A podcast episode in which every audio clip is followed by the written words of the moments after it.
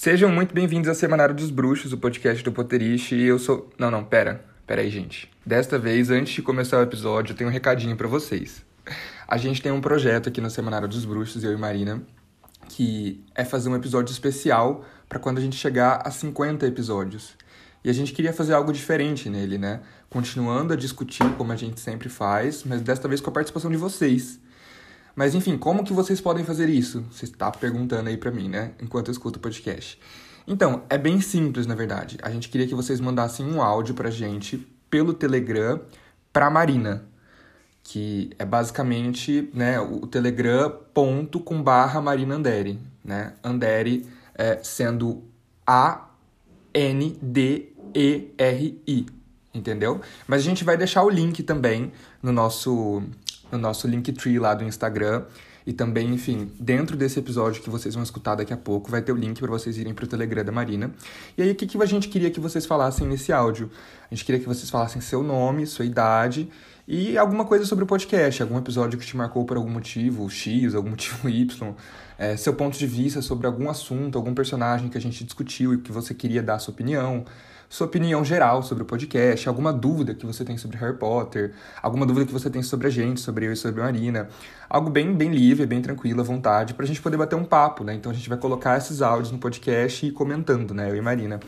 E vocês podem enviar esses áudios, assim, o mais breve possível, até o fim dessa semana, provavelmente, mais ou menos seria um prazo legal. E e repetindo, é para o Telegram da Marina que a gente vai deixar o link aqui na, na descrição do Spotify e de todos os players que vocês ouvem os nossos podcasts, né? Os que deixam a gente colocar link, mas também vai estar tá lá no nosso Instagram. Para quem não sabe, nosso Instagram é @poterichaoficial. Aí é só vocês clicarem no link da bio e vai ter lá o link do Telegram da Marina. Então a gente fica aguardando o contato de vocês, os comentários de vocês, tá bom? Agora sim, vamos pro podcast da semana. Sejam muito bem-vindos ao Semanário dos Bruxos, o podcast do Potterist, que vai ao ar toda terça-feira nas plataformas de streaming. Eu sou Pedro Martins, editor-chefe do site. Eu sou Marina Andere, gerente de marketing. E o tema do episódio dessa semana, gente, é a Ordem da Fênix. A gente finalmente chegou em Ordem da Fênix. A gente tava até meio com medo, né, Marina? Esse livro gigantesco, meu Deus do céu. Mas deu certo. Se vocês, né, forem ouvintes do semanário assíduos que acompanham a gente certinho, vocês vão notar que a gente até deu uma atrasadinha, né, Marina? Porque o livro é maior, né? É, a gente atrasou em uma semana, porque eu virei e falei, Pedro, então, você consegue terminar? Ele, hum, não. Exato, tava na metade ainda. É, não, a gente teve que adiar uma semana porque não, não tinha data. Mas agora, mas deu, mais ou menos. é isto.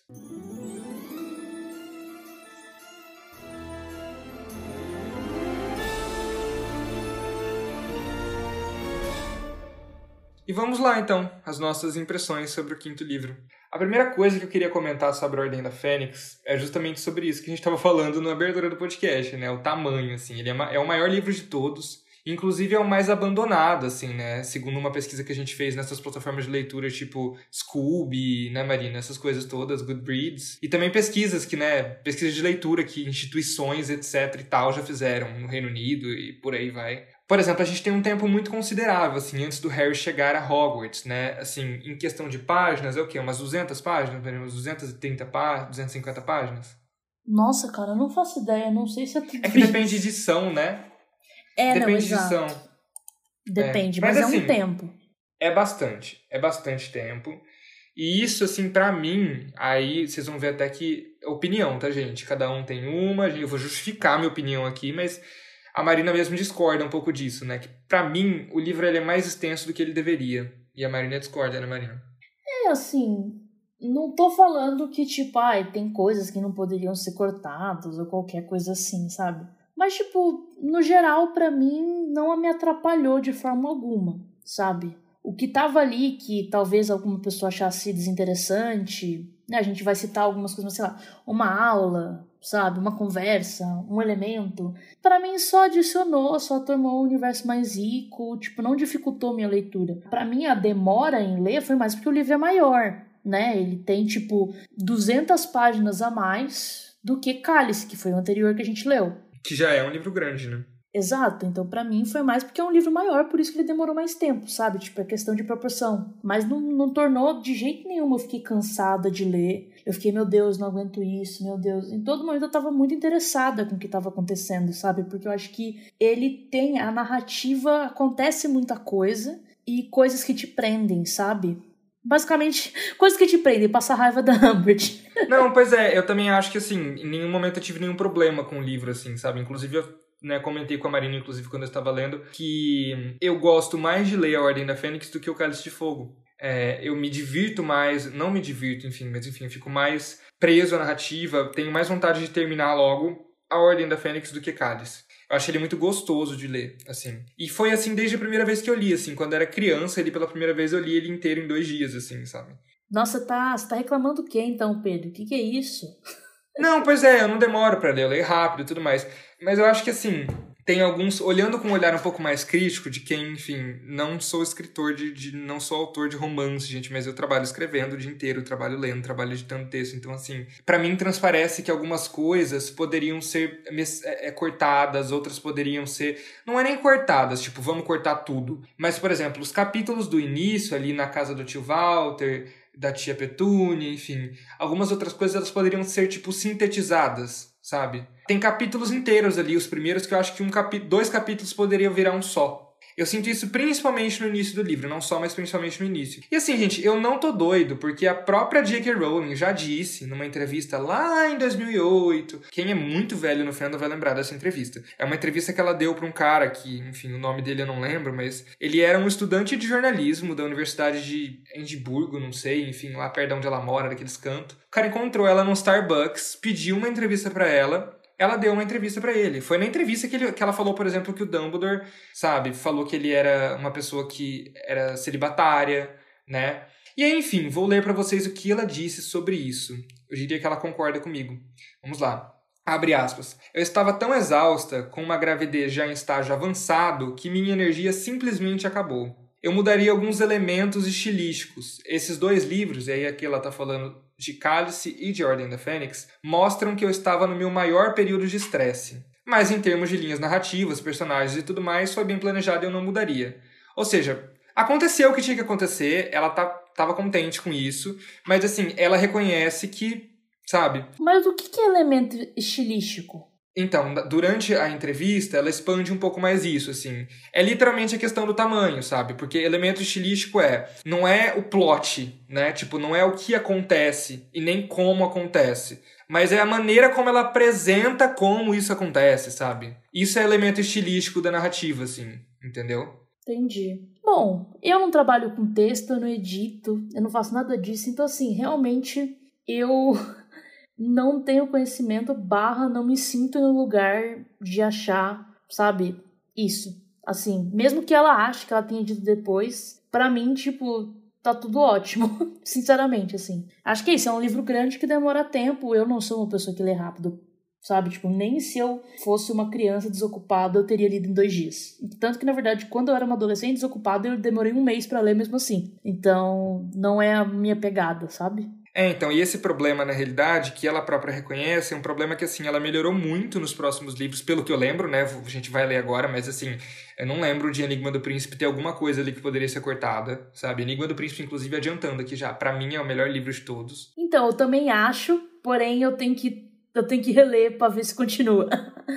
Não, é, total, mas Relíquias também é muito bem feito, assim, enfim. E aí, depois, gente, assim, abrindo um pequeno parênteses, Jackie Rowling fez Morte Súbita, sabe? Que é tipo, é o ápice do ápice do ápice da escrita dela, sabe? Aquele livro é um livro que tem 500 páginas e, assim, você não tem uma frase para você tirar, sabe? Tá tudo, assim, no mais seu devido lugar perfeito, assim, o livro é muito bom. E aí, recentemente, ela voltou a ter esse problema. É, nesses livros, por exemplo, da, do Strike, cara, ela descreve uma mesma parede do parlamento britânico três vezes, sabe? Tipo, fala a cor da parede três vezes em horas diferentes do livro. Então acho que é um, é um problema que ela teve ali em Ordem da Fênix, ela já falou sobre isso, reconheceu esse problema e voltou a ter agora recentemente. Enfim, um exemplo, um exemplo disso, assim, gente. Não é o principal, tá? Obviamente, mas até o discurso da Umbridge é repetitivo pra caralho, sabe? Ela fala a mesma coisa várias vezes, assim, tem tipo duas, três páginas de discurso, sabe? Isso poderia ser cortado Por outro lado, mesmo sendo repetitivo, nem o Harry nem o Rony notaram o que a Umbridge estava querendo dizer, né? E a gente não sabe se isso significa que eles são limitados e se não, não, necessariamente tem a ver com o que a gente está falando, mas enfim. E aí também, gente, por outro lado, mais uma vez, Hogwarts nunca pareceu tanto uma escola, né? E isso é legal, assim. Ou seja, tem momentos que a extensão é gostosa de ler, né? É legal porque é, é, tem momentos que para mim poderia ser cortado tranquilamente, sem prejuízo nenhum para a narrativa. De novo, não só para o plot principal, mas mesmo quanto à riqueza do universo, sabe? Que poderia ser diminuído, sintetizado. Mas, enfim, é gostoso de ler ao mesmo tempo. É, assim, novamente eu discordo do Pedro. Tipo assim, eu realmente é, eu acho que o discurso da Umbridge, junto com as suas, os seus cortes, por assim dizer, né? Porque ela fala, aí tem a reação dos alunos, tem como as pessoas estão se portando de acordo com o que ela tá falando, né? É, o que eu acho bem interessante, né? Assim, se fosse, tipo, ele direto de uma vez, ele não tomaria três páginas, né? Tipo, seria menos. Mas poderia ter a reação do povo de outra maneira, sem ser repetitivo. Mas eu acho que é legal, tipo, as coisas irem mudando conforme ela vai falando, entendeu? E o ponto é isso, como a gente vai discutir daqui a pouco da política, etc., é, não é, tipo, todo mundo que pega, né? Não é uma coisa que é perceptível, e mesmo ela falando bastante. Mas eu acho que é, assim, meio que digno da importância que ela dá a si mesmo, tá ligado? Falar aquilo tudo. E, e é isso, tipo, não prejudica para mim o que tá acontecendo, sabe? Tipo, então para mim, pelo menos eu já, obviamente, né, li muitos livros na minha vida, e para mim essas coisas elas pegam quando prejudica a minha leitura. Quando eu tô, fico cansada, quando eu não aguento estar falando, quando o Tolkien demora três páginas para falar de um graveto de uma árvore, entendeu? Exato, só que aí eu acho que talvez eu esteja tendo uma visão um pouco mais objetiva, como, enfim, por esse background meu de trabalhar com texto e tudo mais. Porque, por exemplo, é, eu também não, não, não, gosto de Tolkien, mas assim, eu não, vou, não dá para eu falar que ele tá errado em ter toda aquela, sabe, analisando objetivamente, ele tá, tá muito bom, assim, sabe? Então, mas é porque eu acho que, tipo, justamente porque assim, é, eu não tô falando isso para te convencer, nem você tá falando para me convencer. Exato. Porque eu acho que, tipo, é uma coisa pessoal, sabe? Você enxergar algo e isso te incomodar ou não te incomodar. Porque assim, porque você pode ver algo e pensar isso poderia ser cortado e isso não significa nada, tipo, para você, né? É, não me incomoda. O ponto é, não me incomoda. Então, e para mim, tipo, não só não me incomoda, como eu acho que tem que estar ali mesmo, entendeu? Tipo assim, as questões da, da escola também, eu acho legal, porque eu acho que expande o mundo bruxo para além daquilo que a gente está vendo. Pequenos detalhes, como a gente comentou em Cálice, ai, a criança com uma vassourinha de brinquedo, sabe? Que relevância que ele vai ter? Não vai ter, de fato, sabe? Mas você vê o dia a dia, e se você fosse um aluno de Hogwarts, você passaria por aquilo sabe? Você tem esses elementos, você tem essas profissões, você tem essa coisa. Tipo, realmente cria um universo que, né, inclusive, infelizmente, não é, não foi expandido de fato. A gente não tem obras, muitas obras que falem do mundo bruxo, sendo que tem muito material para isso. Mas eu acho sensacional, assim, tipo, eu me sinto, me ajuda muito na imersão, porque eu acho que, principalmente, enquanto a gente tá ali, né, junto, acompanhando esses personagens, para eles é uma realidade aquilo, né?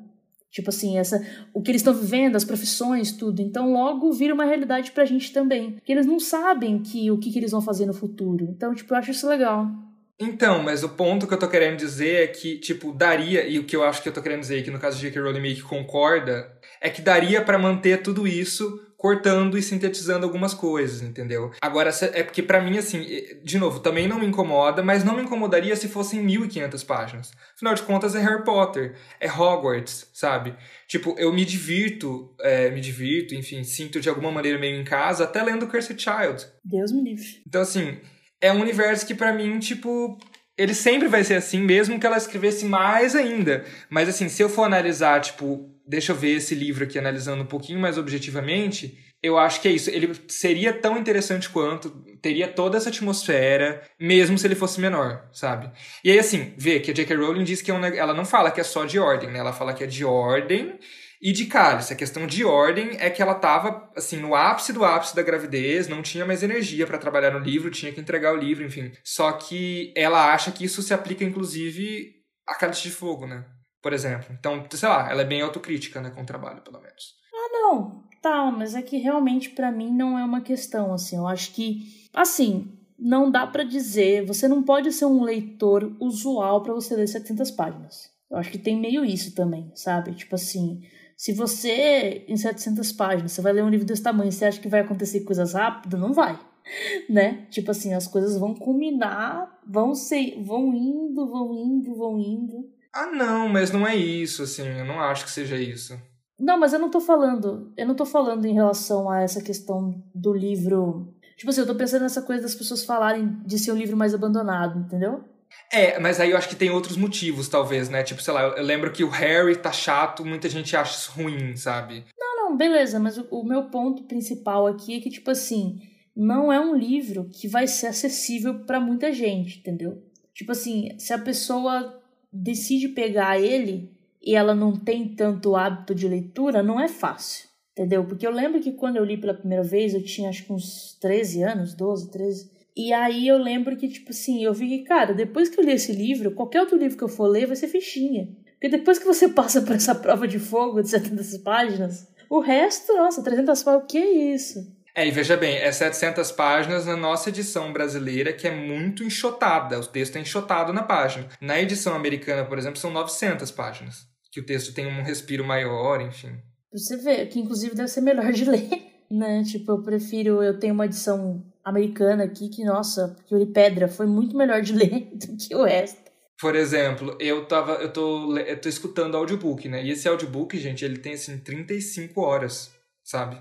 Então, tipo, meu, é muitas horas, assim, sabe? Comparado com Pedra, por exemplo, que tem tipo 3 horas, sabe? Tem que pegar vários dias de folga É, não, é difícil, é difícil. Mas ao mesmo tempo é isso, assim, quando eu começo. Eu não sinto isso com cálice. Com ordem, quando eu começo, eu vou e eu leio metade do livro, assim, sabe? É uma coisa meio doida, assim. É, então, de novo, não, não acho chato, não me incomoda enquanto pessoalmente, mas eu vejo muita coisa ali que eu falo, gente, poderia cortar assim sem perder nada, sabe? Eu acho que assim, quando a gente for discutir os filmes, aí talvez vai me chegar a hora de falar isso. mas, tipo, eu realmente não tenho o um estudo, nem que eu nem pretendi ter sobre texto. Então, para mim, não tem o que apontar, sabe? Tipo, eu, pelo menos, eu sou o tipo de pessoa que eu não falo do que não conheço. Tem gente que palpita, né? Tem gente que, mesmo sem ter estudo nenhum, sem entender nada, vai lá e vai falar a coisa e achar que tá dominando. Porque eu tenho direito a ter minha opinião, o caralho é quatro. É, só explicando essa questão que a Marina falou dos filmes, gente, é porque a Marina é, é formada em cinema, né? Então ela obviamente vai transparecer aqui nos, nos, episódios dos filmes que, enfim, Marina tem muito mais conhecimento sobre cinema, sobre filme do que eu, né? Mesmo que eu já assisti Harry Potter 10 mil, mil vezes, enfim, ela com certeza vai ter muito esse tipo de comentário sobre os filmes. Infelizmente. Infelizmente, seria melhor não ter, né? Porque aí passaria menos raiva. Mas é isso, né? Concordamos em discordar, porque é isso, né? Questões realmente muito. E eu achei isso lindo, e tá tudo bem, porque, enfim, se eu e você, que, que, que estamos no podcast discordamos, leitor, leitores, ouvintes, vocês podem discordar ou concordar também, tá tranquilo. Exato. Mas indo aqui pro próximo tópico, né? Apesar aos apolíticos, sentimos muito. Harry Potter é pura política. Eu lembro, vocês lembram, gente, quem acompanha o Potterista há muito tempo, foi o nosso editorial contra o Bolsonaro em 2018.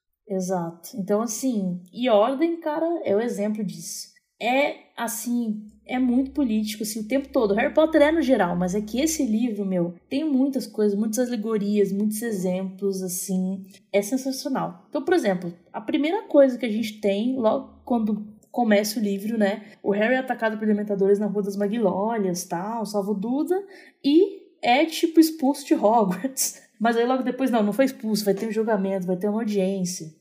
E aí, meu, é uma loucura aquilo ali tá acontecendo, né? Tipo assim, ele começa a ter noção de que tá rolando realmente uma percepção política. Ele é o Dumbledore. O Dumbledore perde cargo na Suprema Corte, na Confederação Internacional dos Bruxos. E os caras estão fazendo uma audiência com júri para um menino de 15 anos que fez magia fora da escola, tá ligado? É uma audiência, inclusive, que eles falam que é uma audiência completa, né? Não é tipo normalmente como acontece, né? A gente vê, inclusive, nos filmes mesmo no filme de Relíquias da Morte Parte 1, que é uma audiência, tipo, não tem toda aquela galera, assim, para julgar a... Esqueci o nome da personagem por causa da varinha, né? A Maria, né? Alguma coisa? Maria Catermole. Isso, é pouquíssima gente, sabe? Com Harry não, fizeram uma puta de uma audiência completa, né? Em outro tribunal diferente. Não, exato, que o, o Arthur, né, fica, tipo, o Sr. Weasley fica, eu o íntimo.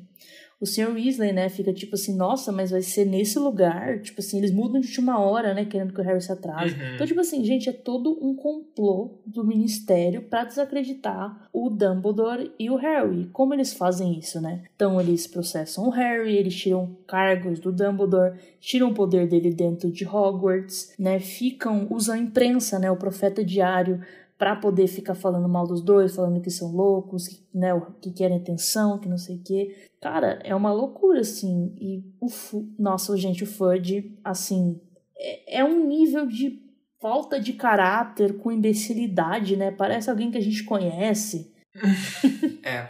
Eu realmente, assim, eu passei muita raiva, e mas também tendo as referências, né, que a gente tem hoje em dia, acho que talvez para mim essa é a maior diferença, sabe? De tipo assim, hoje em dia a gente fala muito mais de política por causa das coisas que aconteceram, eu sou muito mais velha também. Tipo, fica muito mais próximo aquilo aí que tá acontecendo, né, amiga? É, eu acho que assim, quando eu li pela primeira vez, ali com 10, 11 anos, cara, eu ia falar, né, que tipo assim, mesmo o discurso da Amber de sendo super repetitivo, Harry e Rony não notam nada.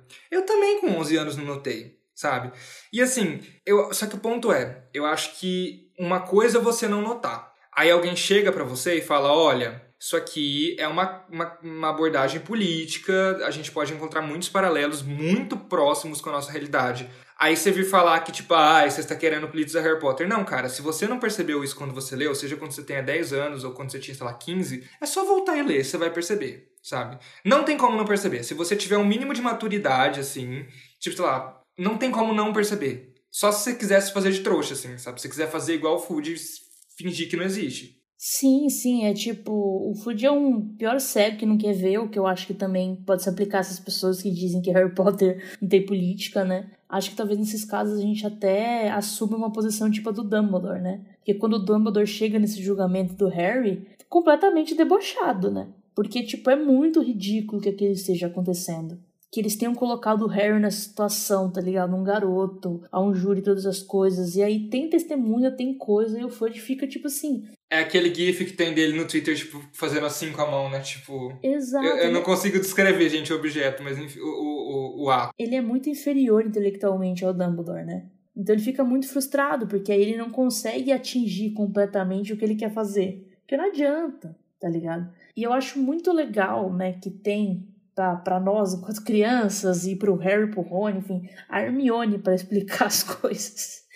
Eu acho, eu acho que é importante, assim, eu, nessas leituras, eu acho principalmente nesse livro, assim, eu sempre gostei da Hermione, mas eu tô gostando mais ainda dela. Porque realmente, assim, dá para sacar que ela é uma pessoa, além de, enfim, ter lido todos os livros ever de magia, que ela também tá ali sabendo muito sobre a história do mundo dela, do mundo trouxa, sabe? Sobre lendo filosofia, lendo sociologia, sabendo as coisas uhum. que aconteceram. Porque para ela pegar aquilo é porque ela sabe por conhecimento mesmo, sabe? Porque porque o negócio do Harry e do Rony não é porque eles são burros, mas eles não têm referência, né, para entender o que está acontecendo ali. Tipo, é, então a Hermione também é a pessoa que pensa na armada de Dumbledore, vamos aqui resistir, a gente tem que se proteger. Ela que toma essa iniciativa. Isso é, nossa, eu fiquei que, que revolucionária, entendeu? Que mulher. Eu fiquei realmente muito admirado com essas iniciativas dela de, de sacar o que tá acontecendo, de inclusive de questionar, né? De tipo assim, uhum. na primeira aula, Cambridge, ela fala, eu já li o livro,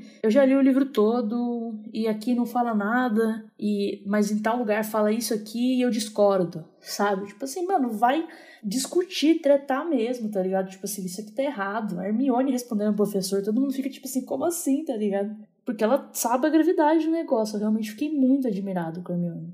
Não, exato. E eu, fico lembrando, por exemplo, eu realmente lembro de quando esse filme estreou, 2000, filme, né? 2000, 2007 eu tinha 8 anos, eu fui no cinema, foi o primeiro filme que eu assisti no cinema, Ordem da Fênix. E eu lembro da Amber fazendo aquele discurso assim: ah, o progresso, pelo progresso, não deve ser estimulado. E tipo assim, Cara, com oito anos, talvez eu não soubesse nem o que era progresso, sabe?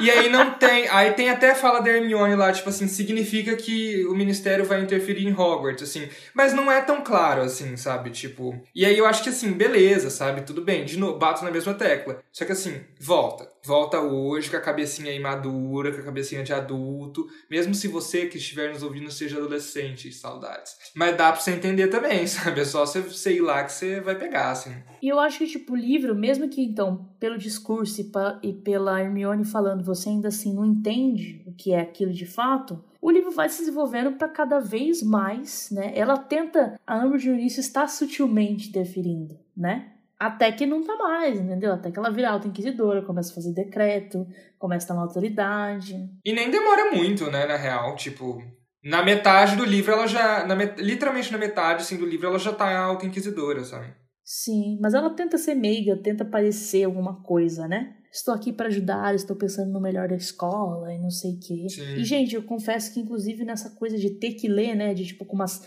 numa certa rapidez, mas ter que. Eu tentei ter um número mínimo de páginas por dia para conseguir terminar a tempo. E aí era difícil porque eu queria fechar o livro e jogar na parede, entendeu? Porque essa mulher é insuportável, cara. Não consigo ter seriedade, não consigo ter empatia. Não tem como, cara. Não, não tem nada. Eu acho que, inclusive, não sei se.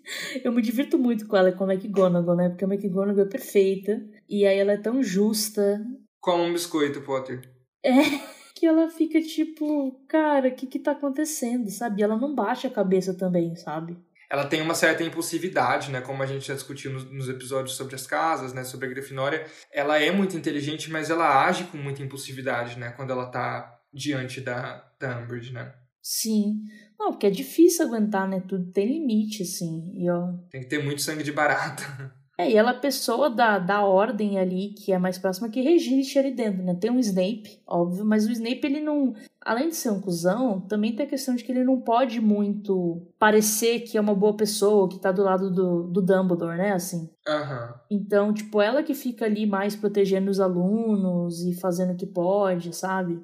Eu acho que isso é bem, isso é bem interessante, assim. Sim, que ela vai fazer também lá no próximo, nos próximos livros, né? Quando o Snape supostamente vira o diretor. Sim. Inclusive, eu queria te perguntar uma coisa da inspeção da Umbridge nas aulas. Porque a gente tem, né, tipo... A gente fez um episódio falando sobre Hogwarts enquanto escola, em que a gente fala bem mal, basicamente, do, do sistema ali, do Dumbledore, das escolhas que ele faz e tudo mais. Então, assim... Tá errada. É eu fiquei um pouco nessa, assim, de tipo assim, obviamente ela tá fazendo aquilo ali enquanto controle, não de fato. Ela tá preocupada de se o pessoal tá apoiando ou não o Dumbledore.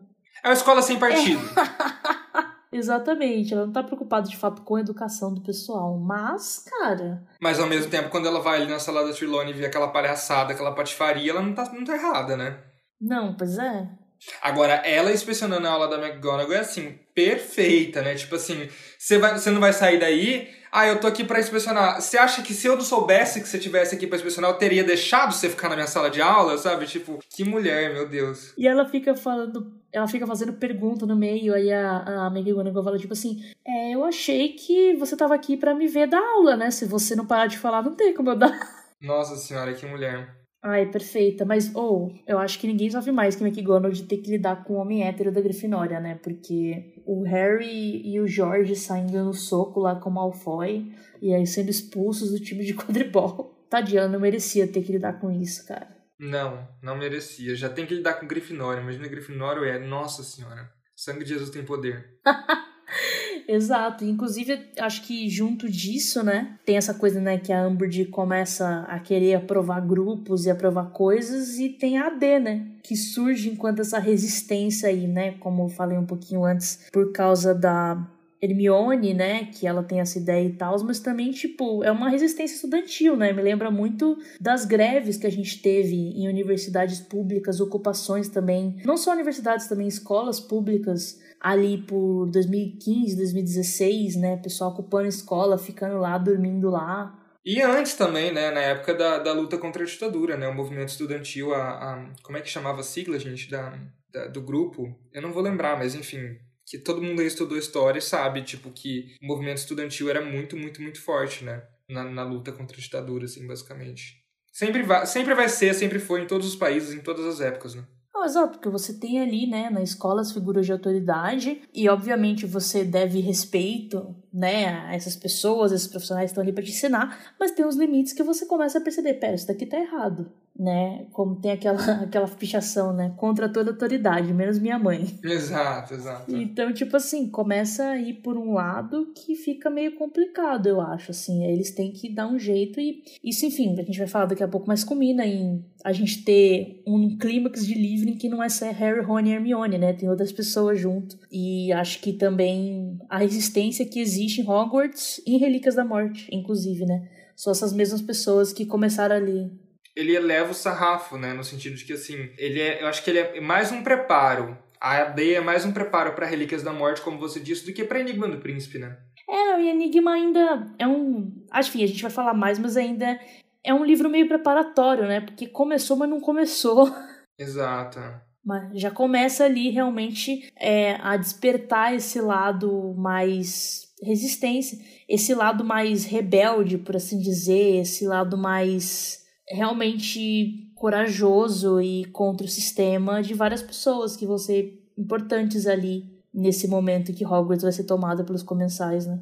Exatamente, não, exatamente. E no meio disso tudo também a gente tem, né, gente, o desenvolvimento do Harry enquanto personagem, assim, eu acho que nesse livro, desde o início ali, dá pra ver que o Harry tá bem mudado, tá bem diferente, tá bem aquele adolescente, né, de 15 anos, assim, eu acho que desde o primeiro capítulo a gente já percebe isso. E ele tá ali muito puto e tudo mais. É uma coisa que eu sei que muita leitora acaba abandonando o livro, que fala, ah, o Harry tá insuportável, não aguento o Harry, não sei o que, não sei o que lá. Mas enfim, antes disso tudo, né, a gente tem um embate entre o Sirius e a Molly sobre contar ou não ao Harry o que tá acontecendo, né? O Sirius fica frustrado, ele entende o lado do Harry, né? O lado do Harry no sentido de ser essa pessoa que já lidou com muita coisa pesada além de ver o Tiago nele, né? A Molly diz isso no início, ali quando eles estão ali no quartel-general, na, na, casa dos Sirius. E o Sirius a princípio nega, mas depois, lá no meio do livro, quando eles começam a se encontrar na fogueira, o Sirius chega a dizer, assim, com todas as palavras, né? Tipo, ah, você realmente não é o Tiago, né? Porque se você fosse o Tiago, você ia me encontrar em Hogsmeade disfarçado de cachorro,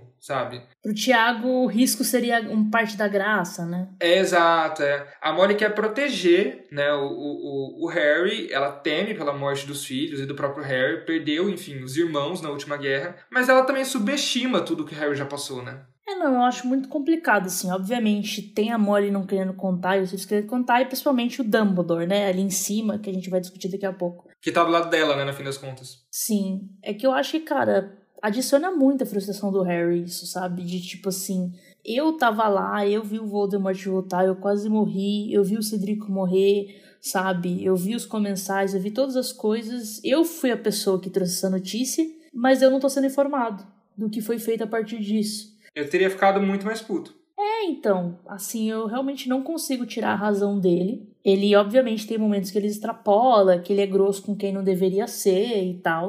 Mas ele próprio percebe, né? Não, ele percebe, ele mesmo se em certos momentos em que ele fica raivoso, em que ele tem vontade de, de falar tal coisa, até fala, ele reconhece que aquilo não é legal. Então, tipo, mostra que realmente ele tá passando por um momento difícil e, novamente, eu acho que essa coisa de ler mais velha, cara, para mim ele tá, ele tá totalmente justificado no que ele tá sentindo, sabe? Ele não tá sendo rebelde por ser rebelde, não tá sendo escroto por ser escroto, mas é porque ele tá numa situação muito difícil. Além de, enfim, né, quando volta pra escola, todo mundo desacreditando nele, passando, o pessoal dando, cochichando, falando coisa. Pô, muito difícil de lidar, assim, porque ele não fez nada de errado, né? Acho que esse incômodo, enfim, diz muito, sobre, diz muito mais sobre o leitor do que sobre o Harry, sabe? Tipo, eu lembro que quando eu li quando eu era criança não me incomodou. Quando eu li quando eu tinha a mesma idade dele, me incomodou.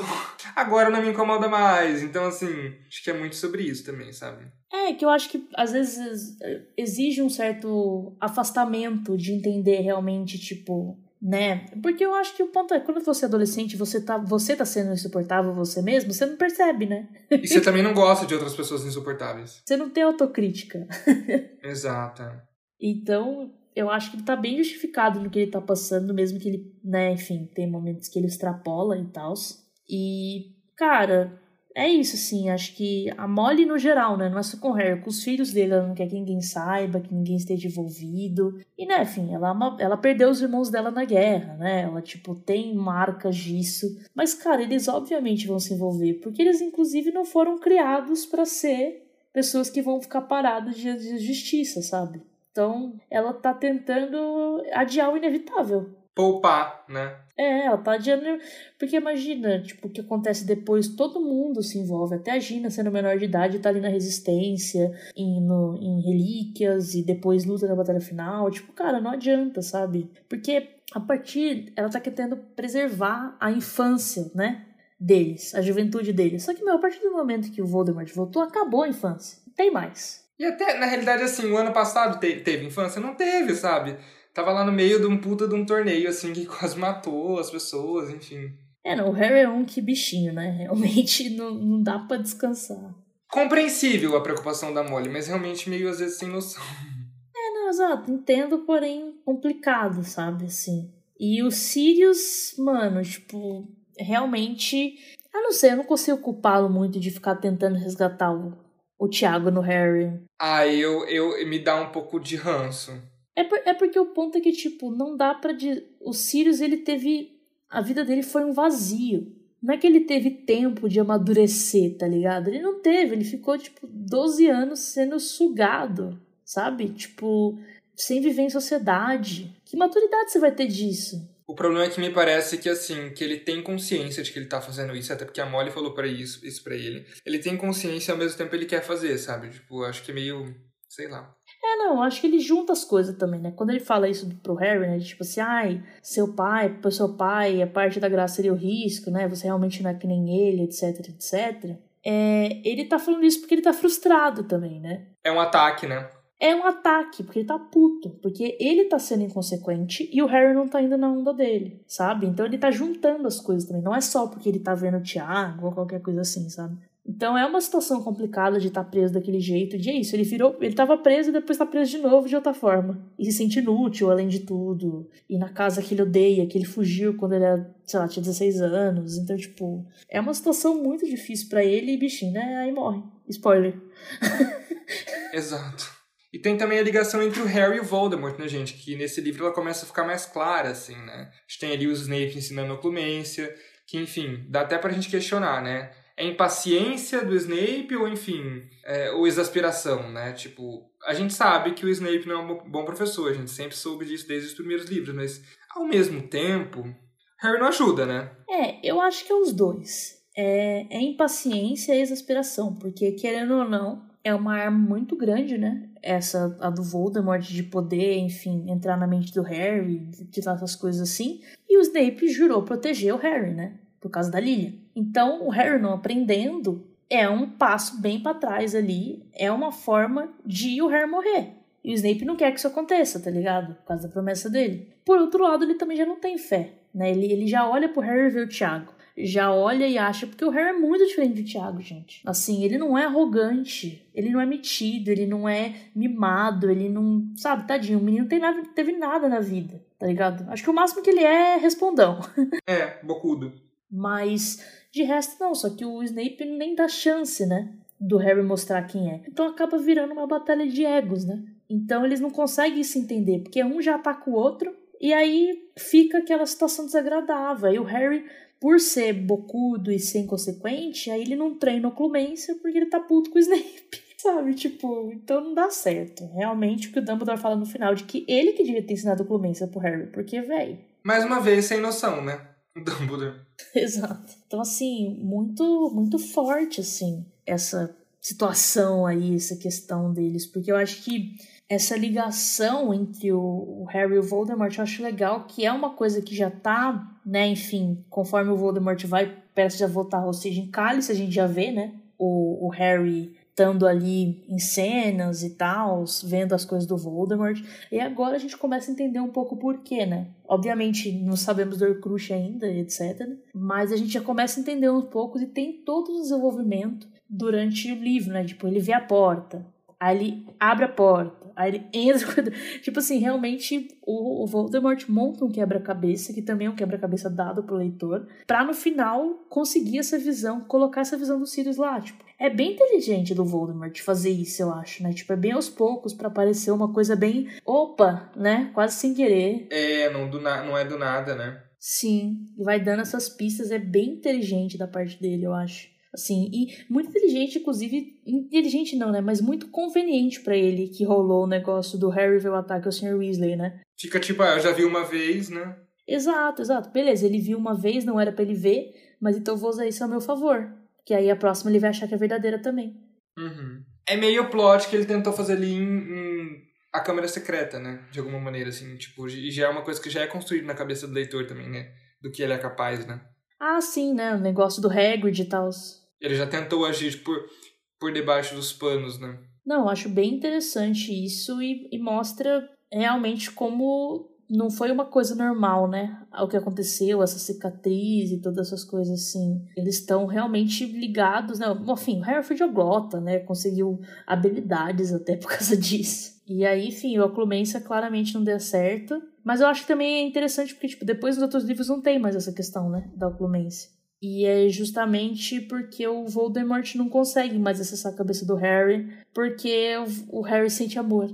Amo, ai de mim que sou romântica. Exato, exato. Sabe? A lição para nossas crianças. Exato, amo. E tem também, enfim, né, gente, as memórias do Snape, que por outro lado, né, quando o Harry acaba entrando, né, na, na na memória do Snape, ele tem essa idealização que ele tinha do pai dele, do Tiago, meio que posta à prova, né? Porque ele vê que o cara não era perfeito, né? Ele vê que o cara, na realidade, era um escrotão, né? E isso acho que é, uma, é um ponto muito importante, assim, pra ele, né?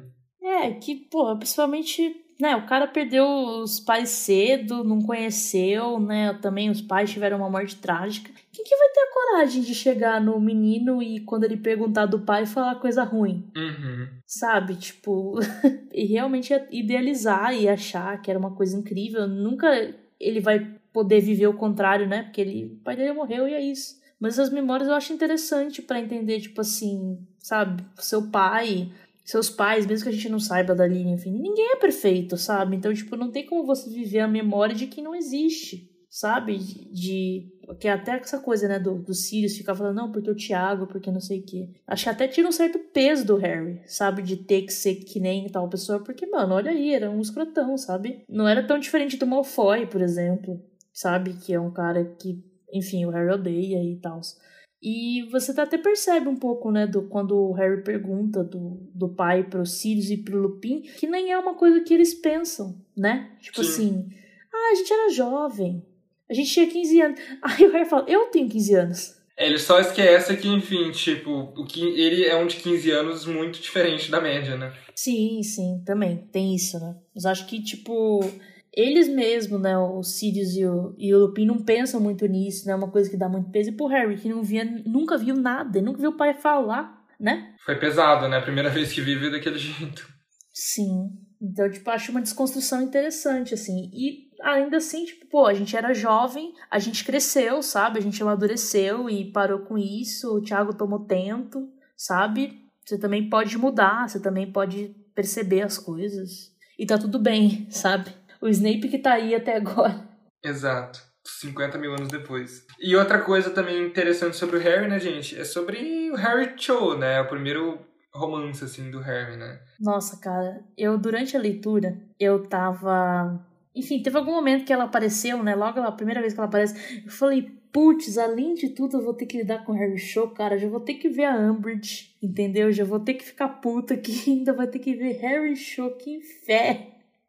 Mas isso vem de uma shipper, né? Harry e Gina. Eu acho que é mais por isso. É, não, exato. É, é tipo assim, eu não shippo o Harry de jeito nenhum, eu não, não torço pelo casal, não é nada, mas eu acho legal, porque, tipo, mostra é, que às vezes é isso, assim, sabe? Você cria do nada na sua cabeça que você tem interesse em alguém, e na real você nem tem, sabe? Ah, entendi. Você se identificou, amigo. Você já se iludiu antes. É, não, é, não é questão de se iludir, assim, é questão de, tipo assim, nossa, né, acho que, que, que sim, tem um puto interesse, e aí você vai ver que na real você não tem, sabe? Eles vão lá pra casa de chá da Madame Padfoot, e... é Madame Padfoot, não é? Padfoot não é o Almofadinhas? Ah, caralho! Sim, Mas é exato, é P alguma coisa. É, casa de chá da madame do chá de alguma P, alguma coisa, exatamente. E aí eles começam a conversar de falar, porque é isso, né? Eles se veem ali a vários momentos, né? Tipo, eles se veem ali na. Quando o Rony começa meio que questionar a Tio sobre, o, sobre ela torcer ou não para um time. Tornados. Aí, é, depois ele vê ela no Curujal, e aí o Field chega, tipo, ah, você tá encomendando bomba de bosta. Mas eles nunca param para conversar de fato. Sim. E aí quando eles param, eles veem que, tipo, aquilo ali é criação da cabeça deles, assim, tipo, não existe aquilo, entendeu? E eu acho legal, porque, tipo, mostra que, tipo, é isso, que, tipo, não é como se, nossa, o Harry ficou com a Gina porque foi a primeira que apareceu e, enfim, a primeira... Não, teve outras pessoas antes, entendeu? Tanto para ele quanto para ela, e, e eu acho legal isso. Sim. Oh, e também a, a Show é uma herança do Cedrico, né? Por assim dizer. Uhum. Tipo, nossa, desculpa que a herança do Cedrico não quis dizer, tipo assim, Propriedade. o Cedrico de, de, exato, ele é uma propriedade do Cedrico e aí deixou pro Harry, não é isso, mas no sentido assim, Amiga, cadê o feminismo? exato, mas no sentido de que ela tá diretamente ligada ao Cedrico, ela era namorada dele. Então, aquilo que afetou muito o Harry também afetou muito ela de uma forma diferente, né? No fim das contas, eles tá- os dois estão sofrendo pelo mesmo homem, sabe? Exato. Exatamente. Que homem, então tudo bem, né? Então, é rebuceteio. ok? Mas então, acho que tem essa questão também, sabe? Tipo, tem ela no momento lá no, no chá que ela tenta perguntar do Cedrico e não sei o quê, e o Harry fica, poxa, mas como assim? No meio do date, caralho. In Exato. front of my side. Mas eu acho que o problema principal ali é que, ob- obviamente, além de eles não terem nada a ver, eles não conseguirem conversar, de ficar aquela coisa constrangedora, é que eles brigam, né? Tipo, não termina bem a situação. Aham. Eles brigam ali porque o Harry tá começando a ficar meio, tipo, puto, né? De tipo assim, por que você tá falando do cara que te chamou pra sair? Sabe? Sim, ele já tá ficando meio assim. E ela tá enciumada com a Hermione, porque ela não conhece o Harry, então ela ela não sabe que a, que a, como é a relação dele com a Hermione, por exemplo. É a coisa mais X do mundo, aquele, aquele relacionamento, assim, tipo. E eu acho que justamente isso- ele ser X é uma coisa legal. Ok. É a vida, né? Acontece. É vida, acontece. Só que aí eles brigam, né? Eles brigam, e aí depois eles tentam falar de novo, e aí briga de novo por causa da Marieta, né? Tipo, então é difícil a situação, né? Tipo, porque nem termina bem quando eles conseguem conversar e brigando e tal. Mas é que pra mim, enquanto shipper, é mais isso, assim, me incomoda de fato ver o Harry com interesse da pessoa. Tipo, porque eu fico, tipo, mas você é da Gina, entendeu?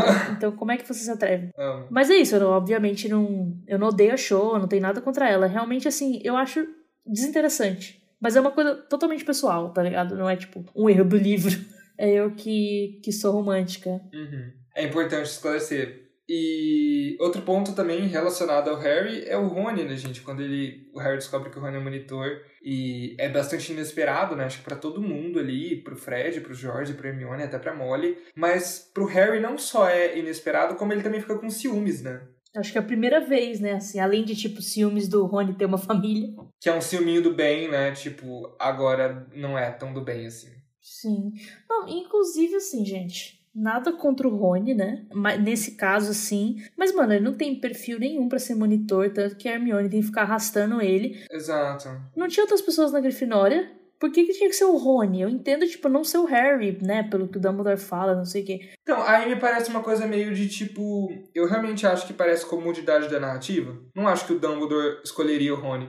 Entendi. É mais porque é mais fácil, e cria esse conflitozinho também, né? É. Você não concorda que é uma questão só de comodidade da narrativa? Sim. Não, de fato. É mais fácil. É mais fácil. Mas é, esse primeiro momento. É que isso, o Harry tá com tanta raiva de tudo, ele mesmo reconhece, ficando tipo, nossa, mas. Nada a ver todo desse jeito. E é a primeira vez que o Rony, né, tem alguma tensão, né? Que ele tem essa, esse momento aí. Ou seja, olha como é que o Harry é um bom rapaz, né? Tipo, ele fica com ciúmes e tudo mais, e logo ele já. Tipo, meio que na mesma página, assim, ele já reconhece que ele tá errado. É, não, isso, aqueles. É uma coisa que eu me identifico, assim, às vezes quando eu tenho ciúme de pessoas, eu meio que entendo que o problema sou eu, sabe? Tipo assim, eu que tenho que lidar com isso, não os outros. Então, é isso, entendo bem e acho que ele faz o certo, sabe? Mas, mas inclusive, gente, o Rony nesse livro, né? Inclusive o que você citou, Nossa. né? Tipo, gente, a, a Cho vindo falar com o Harry e aí o Rony do nada se metendo, achando que ela torce pro time de quadribol porque só tá vencendo e não sei. Tipo, gente, assim, a Hermione fica assim, menino, que? Cala a boca. Gente, que falta. Mas o pior de tudo isso, tipo, é falta de noção, é falta de tato, não é maldade. É, não é igual aquele cara que chega numa menina que é fã de Star Wars e fica questionando ela, dando uma. pra ver se ela realmente é fã ou não. Eu não acho que é isso, né? É igual você falou, é falta de noção, né? Falta de tato. Não, exato, é coisa de tipo, você nem conhece a pessoa, ela não veio falar com você, sabe? Tipo, não é pra você estar tá falando isso. E, e sabe, tipo, realmente assim, é, a, eu acho que principalmente agora, assim, que eles estão, enfim, adolescentes e hormônios e coisas, é muito difícil a Hermione lidar com os dois, porque ela tá muito acima, tá ligado? Assim, uhum. de maturidade e tudo mais. E aí, nossa, gente, é muita falta de noção, assim, em vários momentos, em várias coisas, assim. Não quer se, como é monitor, não quer se comprometer, né? Não quer, sei lá, meter com Fred Jorge ou qualquer coisa assim. Inclusive, Fred Jorge, grandes exemplos de empreendedorismo, entendeu? Ah, eu amei, gente, amei. Ah, acho muito bom ir atrás do vamos fazer o rolê dele, escola não tem a ver com a gente, vamos aí e tal.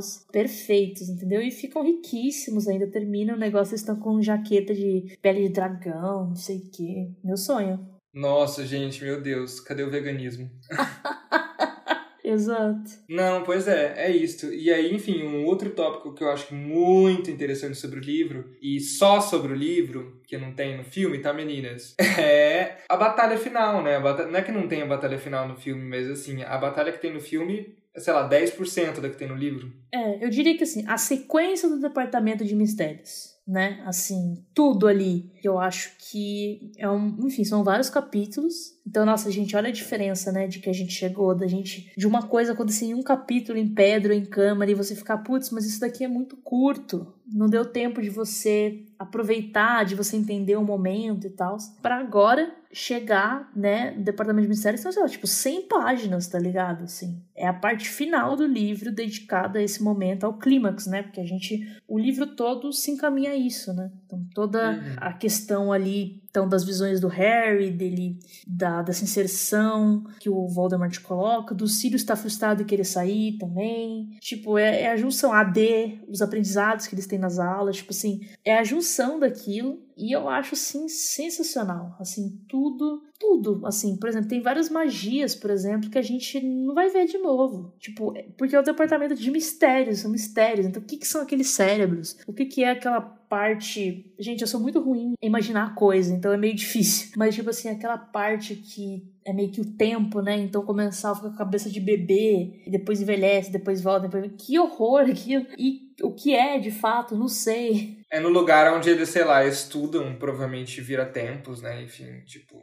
É, não, exato, tá do lado, né, da estante que tem vários viratempos que cai e volta, cai e volta, cai e volta. Tipo, é muito interessante, eu acho, assim. Muito rico, né? Exato, que não é um, um ponto que a gente vai voltar depois, sabe? Mas é muito rico, tem toda essa parte aí do ministério que. E dava para ser explorado nos, nos filmes, assim, de maneira, sei lá, cara, mesmo que você não entrasse na explicação, sabe? Você poderia literalmente construir cenários mais ricos, assim, né? Porque aquele cenário lá é muito mal feito, né? Eu não, não, não, não sei se é mal feito, mas enfim, é muito simples simples perto do que a gente tem no livro, né? Só tem aquele monte de profecia só. Sim, porque o que eu acho que é legal, que eu acho que causa, né? Enquanto eu lia, eu tava meio que, assim, sem ar, assim, tipo, da adrenalina do que tava acontecendo. Porque é um negócio, tipo assim, você entrar no negócio, começar a girar as portas, Entendeu? E você entrar num lugar, você sair, as portas já giram de novo. Tipo, é para você não conseguir sair. Entendeu? Era para você não saber onde você tá. Isso, tipo, então você vai, entra, sai porta, vai correndo, a pessoa cai mesa, quebra o tornozelo, quebra o nariz, quebra o desacordo. Tipo, gente. E aí no meio disso tem os cérebros meio doidos dentro de um pote, aí tem uma parte do tempo, que você falou, começar o entra fica com a cabeça de bebê. Enfim, é toda uma doideira que nos filmes você só tem aquele monte de bolinha, né? Sim, não, exato, é muito frenético e eu acho isso muito legal. E também eu acho que é um perigo fora da escola, né? Assim, louquíssimos, né? Se transportando para lá, etc. E aí é a primeira vez que o perigo fora da escola atinge todo mundo, né? Porque já atingiu Harry no ano anterior, né? Lá no cemitério, mas agora atinge todo mundo e dentro do governo, né? Dentro da sede do governo, né? Sim, não, é insano e também primeira vez que não é só Harry, Ron e Hermione, né? Que vai o Neville, que vai a Luna, que vai a Gina, que eu acho muito interessante isso de que tem esse embate antes, né? De tipo assim, o Harry não, cai, não quer quer que eles vão de jeito nenhum. Fala, mas as aulas foram para quê então? Sabe? Por que, que a gente tava na D? Qual que era o ponto daquilo ali que a gente tava fazendo? Não era pra aprender? Não era pra se defender? Então bora, sabe assim? Os três ali se impondo, né? Pra ir e vão. E, gente, Cara, eles realmente. Ninguém tá preparado para aquilo, né? Tipo assim, é muito perigoso mesmo, assim, tipo, todo mundo se machuca, fica desacordado, dá problema. Parece que na realidade eles só não morreram porque os comensais não queriam, não estavam muito afim, né, de matar. É porque não podia matar o Harry, né? Não podia matar o Harry, ele era o ponto principal, né? Tipo, acho que tem a coisa de, de ser um lugar de ser o departamento de mistérios. Então o pessoal corria, ia para coisas inesperadas. Acho que o, o, lugar favoreceu eles, né, de certa forma. Mas a única pessoa que sai melhor ali é o Harry mesmo, que é a pessoa que tem mais experiência, né? O resto, todo mundo se machuca, todo mundo fica muito mal, tá ligado? Então, tipo, meu Deus, cara. E aí, enfim, você vê os comensais da morte também, né? Acho que você vê eles em ação, perseguindo, depois chega o pessoal da ordem para lutar como é que é essa galera que a gente conheceu ali no final do livro passado, né? Como é que eles agem de fato. Sim. E é uma loucura, né? Porque, por exemplo, tipo, eu tenho a impressão de como se, assim, esse pessoal, eles estão ali porque eles são supremacistas bruxos, mas não quer dizer que eles sejam grandes bruxos, que eles tenham uma grande habilidade em magia, que eles lutem super bem. Eles são só melhores do que adolescentes de 15 anos, né? Exato, porque eu sinto que, tipo, se, se, não, eles não têm um campo de treinamento, tá ligado? Uhum. Tanto que, enfim, quando o pessoal da ordem chega, eles são muito melhores, né? Sim, exato. Obviamente tem pessoas, tipo, a Belatriz é muito boa, beleza, tá ligado? Mas no geral, eu achei o pessoal meio fraquinho, assim. É, meio limitado, exato. Exato, tipo, eles não são grandes, não são aurores, né? Auror foi lá, estudou por muitos anos, né? Fez várias coisas, treinou muito. Eles não, tipo, saíram da escola, foram trabalhar em X lugar, ou foram ser herdeiros, sei lá. E aí decidiram se unir ao Voldemort, tá ligado? Uhum. Picar cartão sendo comensal da morte. Exato. Então, sim, eu achei, acho muito legal, assim, foi muito... Eu já sabia, enfim, eu gosto muito dessa parte, mas reler... Isso é uma coisa que perde, né? Esse, tipo assim, não só detalhe de cenário e de riqueza, mas no filme dá a entender que eles são muito bons, né? Tipo, que eles são muito superiores e que, tipo, acho que essas, essas nuances, assim, elas... Não há espaço para isso nos filmes, né? Tudo fica muito mais flat, muito mais... Como é que se diz flat em português? Na superfície? É, na superfície, assim, tipo, é uma coisa, sei lá, muito. Sei lá, gente, muito flat, é isso. Exato, não tem variações, né? É, igual a todo mundo, exato. É plano, muito plano, assim. Tipo, igual a todo mundo de uma maneira que não é assim, sabe? É, porque eu acho assim, a maior desvantagem do pessoal da ordem em relação a comensais é porque os comensais estão jogando coisas ilegais, né? Maldições da morte, né? De tortura, coisa de, das trevas mesmo, né? Então vira injusto, né? Porque se a pessoa tá mandando a vada quedada e você tá mandando impedimento, são níveis, é um nível de risco muito diferente. Eles podem ficar se movimentando e pulando muito mais do que o pessoal da ordem, porque aquilo ali não vai matar eles. Sem conta que eles sabem aparatar, né? Enfim, tem todo um. Né? E aí, inclusive, no filme virou essa coisa que eles. eles... Os feixes pretos e brancos, né? É, não, não sei o que é aquilo, gente. Meu Deus. Não, eu.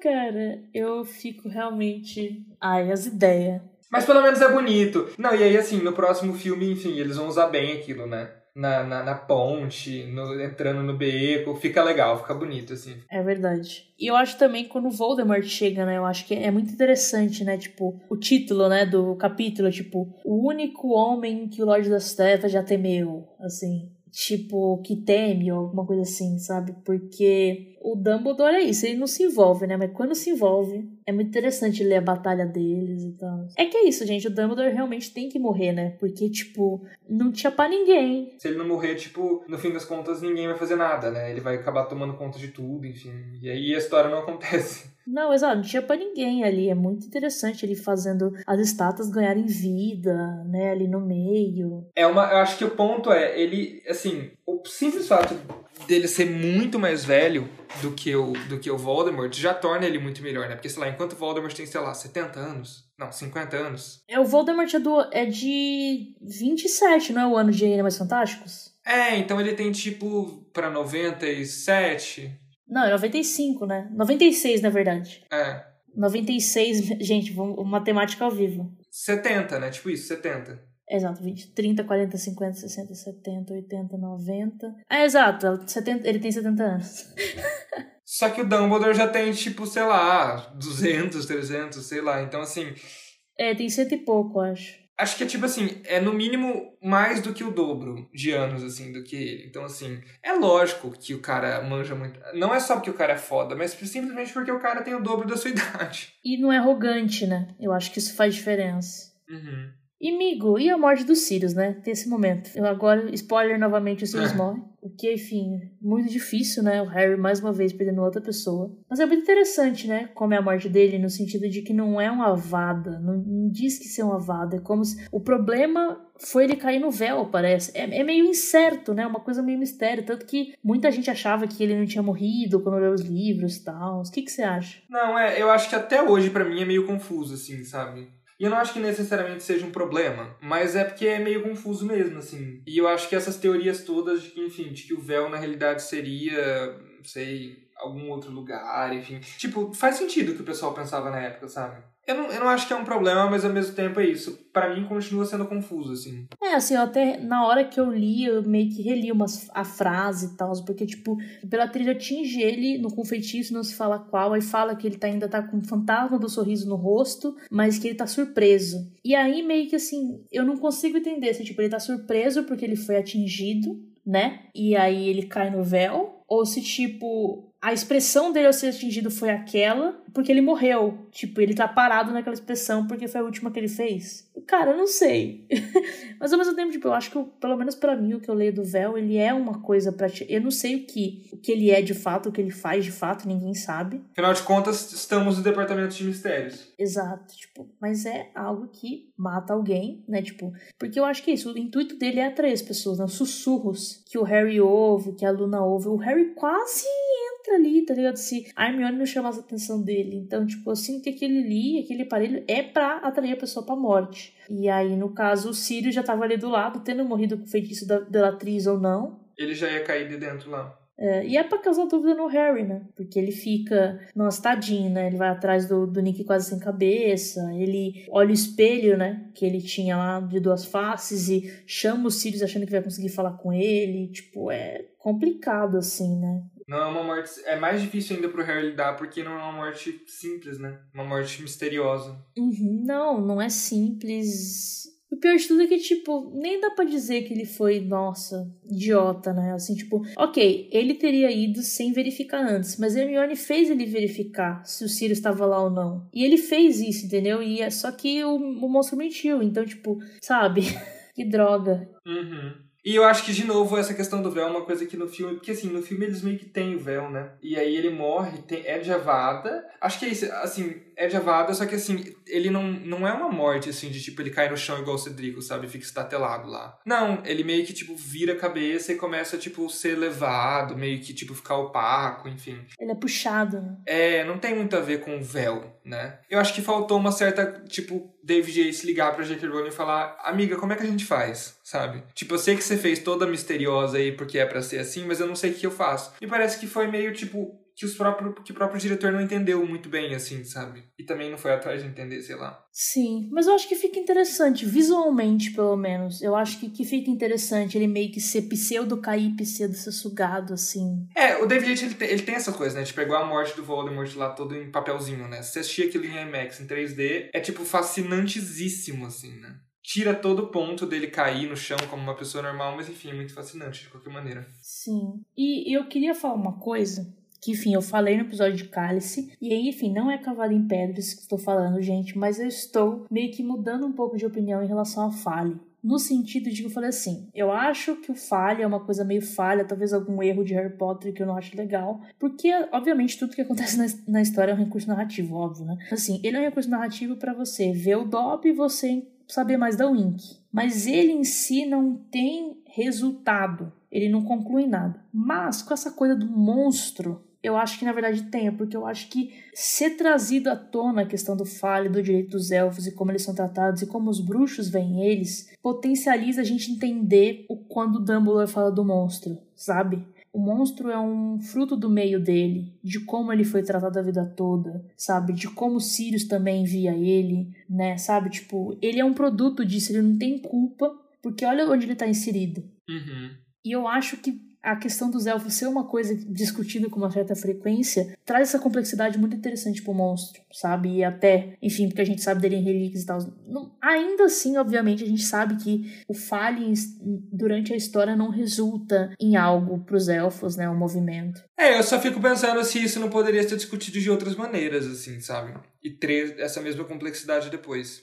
Então, é que eu não sei. É que, enfim, obviamente tinha como, não sei como, mas obviamente sempre existem outras maneiras de fazer as coisas. Mas é porque, tipo, o ponto é: ninguém, do jeito que é colocado ali, ninguém quer conversar sobre isso, entendeu? Ninguém quer falar sobre os elfos. Ninguém acha que é um problema não ser Hermione, sabe? Tipo assim, é isso. O Harry, ele é o que, tipo, que vota nulo, entendeu? Tipo, não é que ele acha legal maltratar os elfos, mas ele também não não se movimenta. Então eu acho que isso fica um pouco. Acho que, por exemplo, a Hermione fica, pô, não, mas não xinga o monstro, não fala mal do monstro. É porque ela entende essa circunstância. Apesar de que no início do livro me parece que é meio raso, assim, essa coisa dela de não xingar o monstro e tudo mais, sabe? Meio... Então, mas é porque não é uma coisa que é conversada. Eu acho que ela tem, pelo menos a minha interpretação é que ela tem ciência disso. Não, ela tem ciência, é. Tipo, ele é um escrotão e fica falando, mas assim, não é uma coisa que ela externaliza para ninguém, né? Sim. E aí eu acho que quando o Dumbledore explica, deve ser mais ou menos o que ela acha também, né? Enfim, de quando ele, ele xinga ela, né? A sangue, ruim tá, a sangue ruim tá falando comigo. E aí, sei lá, eu acho que o, o Rony e a Gina ficam, tipo, putos. E ela, não, gente, deixa. Tipo, ela nem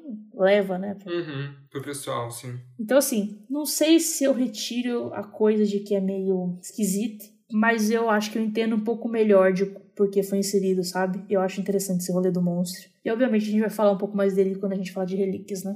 Uhum. E por fim, né, gente, né, como a Marina comentou aí do Dumbledore, a gente tem o Dumbledore, né, contando ali no fim do, do livro tudo pro Harry, tudo entre aspas, né, que tem uma certa seletividade do que contar e do que não contar, né. É, eu acho meio complicado isso, porque assim, beleza, ele não podia falar, Harry, você foi criado que nem um Purpura Bart, que ele não sabia ainda, né? ele tinha suspeitas sobre as Horcruxes, mas ele ainda não tinha certeza, né, para poder de fato colocar mais esse peso sobre o Harry. Mas realmente, assim, ele próprio admite de que ele comete erros ali no meio, porque só piora pro Harry ele não contar nada, isso não protege, isso não tira peso. Isso só deixa o menino mais frustrado e mais perdido, né, do que, do que fazer, tipo, quem sou eu no meio dessa história e tudo mais. Então fica, ai, complicado. Eu entendo que o, que o Dumbledore admite o próprio erro, mas eu fico meio bravo, assim. E também não sei se eu acredito muito, né, que ele fala, ai, porque meu erro foi me importar demais contigo, me afeiçoei por você, sabe, um negócio meio assim. Meu erro foi chamar. Exato. E não é que eu acho que o Dumbledore não gosta do Harry, sabe? Mas é porque acho que é meio forçar um pouco. Não me parece que é um negócio assim, ultra mega, tipo, sabe? Ele tá muito mais se importando, obviamente, com a sociedade, bruxa e tudo mais, do que com o Harry, sabe? É, então, porque, porque é isso, né? Tipo, ele, ele fala do negócio dos Dursley, né? Tipo, ah, eu entendi que ali eu teria que sacrificar sua infância. tipo, pô, é difícil, hein, cara? Tipo, eu acho que é uma decisão aí. Beleza, com certeza, ele tá garantido o futuro do mundo bruxo, porque não ia, ninguém conseguia atacar o Harry, né? Mas. For the greater good, né? Para o bem maior. É, mas complicado, assim. Realmente. a situação. Acho assim, não, talvez nesse momento específico eu não esteja, nossa, odiando. Eu não odeio o Dumbledore, né? Assim, eu acho ele só bem duvidoso. Mas também não gosto muito. Exato. Eu acho que na realidade essa imagem dele a gente vai ter muita mudança, assim, né? Porque ainda tem esses animais fantásticos aí que vai construir muita coisa dele. Sim, e além disso, né, falando das eleituras, a gente tem todo enigma agora, que é ele fazendo o que ele devia ter feito em ordem, né? Ele dando essas aulas pro Harry, eles tendo essa discussão sobre o Voldemort, que eu acho que, enfim, para mim torna Enigma muito, muito interessante. Eu acho muito bacana todas essas cenas e todas essas coisas. E aí vamos ver, mas eu realmente acho que é... Mas ele fala uma coisa que é verdade, né? De tipo assim, cometi o erro de um velho, né? De, de não lembrar como é ser jovem, né? De não, não ter essa perspectiva, a sua perspectiva. Eu pensei no meu lado, não pensei no seu. Então, ele admite isso. Mas ainda assim, eu acho que é complicado. Ao mesmo tempo, né? Tipo, é muita responsabilidade pra uma única pessoa, né? Sim. É todo o futuro do mundo bruxo, né? Por isso que ele não dá atenção para Hogwarts. Por isso que ele não contrata um bom professor. Porque ele não, não tá nem aí com planos de ensino. Porque, enfim, não dá tempo, né? Exato. É isso, recai tudo sobre ele, né? Porque os pais do Harry estão mortos, o Sirius estava em Azkaban, mesmo depois saindo de Azkaban. É isso, não tem maturidade emocional, né? Tá preso em casa, não pode fazer nada. Então, tipo, o Dumbledore fica. Tem que cuidar de uma escola que tá sendo tomada pela Dolores Umbridge, pelo Ministério, tem que cuidar do, do futuro do, do mundo. É, então, é complicada a situação do Dumbledore. Por um lado, eu também entendo que, tipo, no fim das contas, caras, eu vou ter que ficar, eu vou ter que tomar essas atitudes aqui que vai prejudicar a pessoa, mas no final vai dar meio que certo, porque senão. é, parece até que ele já sabe que não vai dar tão certo assim, mas que vai dar certo, né? Exato, sim. Exato. Pelo menos você vai chegar, ele fala, né? Tipo, ah, você chegou aqui saudável, mais magro do que eu gostaria, sabe? Mas chegou vivo. É o que importa. Né? Se você tivesse morto, você não estaria vivo, não é mesmo? Exatamente. E só a última coisa que eu queria falar é sobre a profecia, de que eu gosto muito dela. Ela é poética, né? Exato. Queria até. Deixa eu pegar ela aqui pra ler. Uh-uh. Aquele com o poder de vencer o Lorde das Trevas se aproxima. Nascido dos que os desafiaram três vezes. Nascido ao terminar o sétimo mês. E o Lorde das Trevas o marcará como seu igual, mas ele terá um poder que o Lorde das Trevas desconhece. Um dos dois deverá morrer na mão do outro, pois nenhum poderá viver enquanto o outro sobreviver. Aquele com o poder de vencer o Lorde das Trevas nascerá quando o sétimo mês terminar. Pã. Eu acho, assim, muito interessante, assim, tanto essa coisa do um não pode viver enquanto o outro sobreviver, que sempre me dá um nó na cabeça, eu meio que entendo, mas não entendo direito. É, que tipo, viver enquanto sobreviver. Porque eu acho que o ponto é, o, tipo, sei lá, o Harry não pode viver, porque o Harry tá tendo uma vida, sei lá, uma vida normal. E o Voldemort, na realidade, não, tá, não tá vivendo, ele tá sobrevivendo, né? Tipo, no fim das contas, assim. Então, meio que no fim das contas, para mim, que já dá até uma ideia do que vai acontecer. No sentido de que, assim, o um que não pode viver, para mim, é o Harry. Enquanto o outro sobreviver, para mim, no caso, é o, é o Voldemort, sabe? Hum. Mas aí é coisa da minha cabeça. É, não sei se também tem a ver com a questão do Crux, né? De tipo assim, de que se, se essa parte no Harry não, não acabar, então o Voldemort continua vivo, né? Sim, pode ser também. É, ela deixa aberto, né? Exato. Voldemort com o Harry vivo sempre vai ter esse obstáculo, sempre vai ter essa pessoa que ele nunca consegue vencer. E já, o Harry já escapou dele quatro vezes, gente, pelo amor de Deus. tipo assim, é impressionante. Então, eu acho muito legal como é escrita a questão. Enfim, gente, Jornada do Herói sempre tem a profecia, né? Sempre tem essa pessoa que está destinada a fazer tal coisa. Mas eu gosto de que tem esse elemento de que, no fim das contas, o Voldemort que escolheu que seria o Harry, né? Ele teve um papel direto no negócio por não saber a profecia toda, né? Sim. E, é isso. Acho que parte da profecia seria ele não saber a profecia, justamente para ele poder cometer isso. É a parte do ele vai marcá-lo como seu igual, né? Poderia ser outras pessoas, poderia ser o Neville, né? É, o Harry fala, mas e se não for eu, né? Ele tentadinho, fica com esperança. Ele fala, não, mas tá escrito, Harry. Marcar como ser igual. Ele fez isso. Tipo, não tem, não tem como, não tem como fugir, né? E também acho interessante isso, né? De tipo, o Voldemort não foi atrás do puro sangue, ele foi atrás do mestiço, assim como ele é e tudo mais. Então, tipo, acho muito interessante, assim. E finalmente o Harry ter a prova do que ele já sabia, né? De que, tipo, ele tá ligado ao Voldemort, de que ele, ele que vai ter que ir nessa, e principalmente o que ele, que ele salienta mais é, tipo, ou eu vou ser assassinado, eu vou me tornar um assassino. Isso também mostra para mim, de um jeito ou de outro, como a sociedade bruxa é minúscula, né? Porque, tipo, o Voldemort escutou a profecia e já pensou em quem era, né? Tipo, tem pouquíssimas pessoas, né? Exato, olha, pode ser que. tipo assim, é muito assim, sabe o, o fulano, filho de tal? Exato, parece muito isso, meu Deus. Mas então acho realmente foi muito legal ter lido Ordem. Assim, acho que é um, um livro que é isso, tem, tem essa coisa dos, dos, dos nons e tem a Umbridge o tempo todo, que é uma personagem que, tipo, cara, ela é simplesmente odiosa e preconceituosa e horrível, né, assim, que tem o seu... É muito bom, realmente, assim, ela sendo levada pelos centauros, porque, tipo, é o maior pesadelo dela de ter que lidar com criaturas não humanas e não sei o quê. Tipo, é uma pessoa realmente odiosa, então dá para passar muita raiva lendo o livro. Além disso, da, da AD, das existências, do, do Ministério do Food sendo ridículo, do Dumbledore. Cara, beleza, quer me prender? Então falou, simplesmente fugindo. Tipo, tem várias coisas, vários momentos muito bons, assim, quando a AD é descoberta também, tipo, Harry sendo expulso do quadribol. Tem muitos elementos, é uma jornada, né? É um livro enorme. Sim.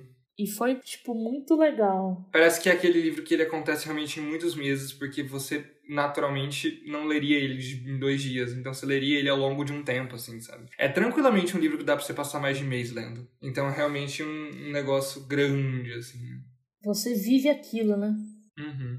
E agora só faltam dois? Só faltam dois. Tô muito animado. Confesso que tô mais animado do que para os livros anteriores, para este. Porque eu não sei, eu realmente acho que eu gosto muito desses dois, assim, desses dois últimos. Tipo, lá, muito, muito mesmo, assim. Muito mais do que Cálice, muito mais do que Ordem, sabe?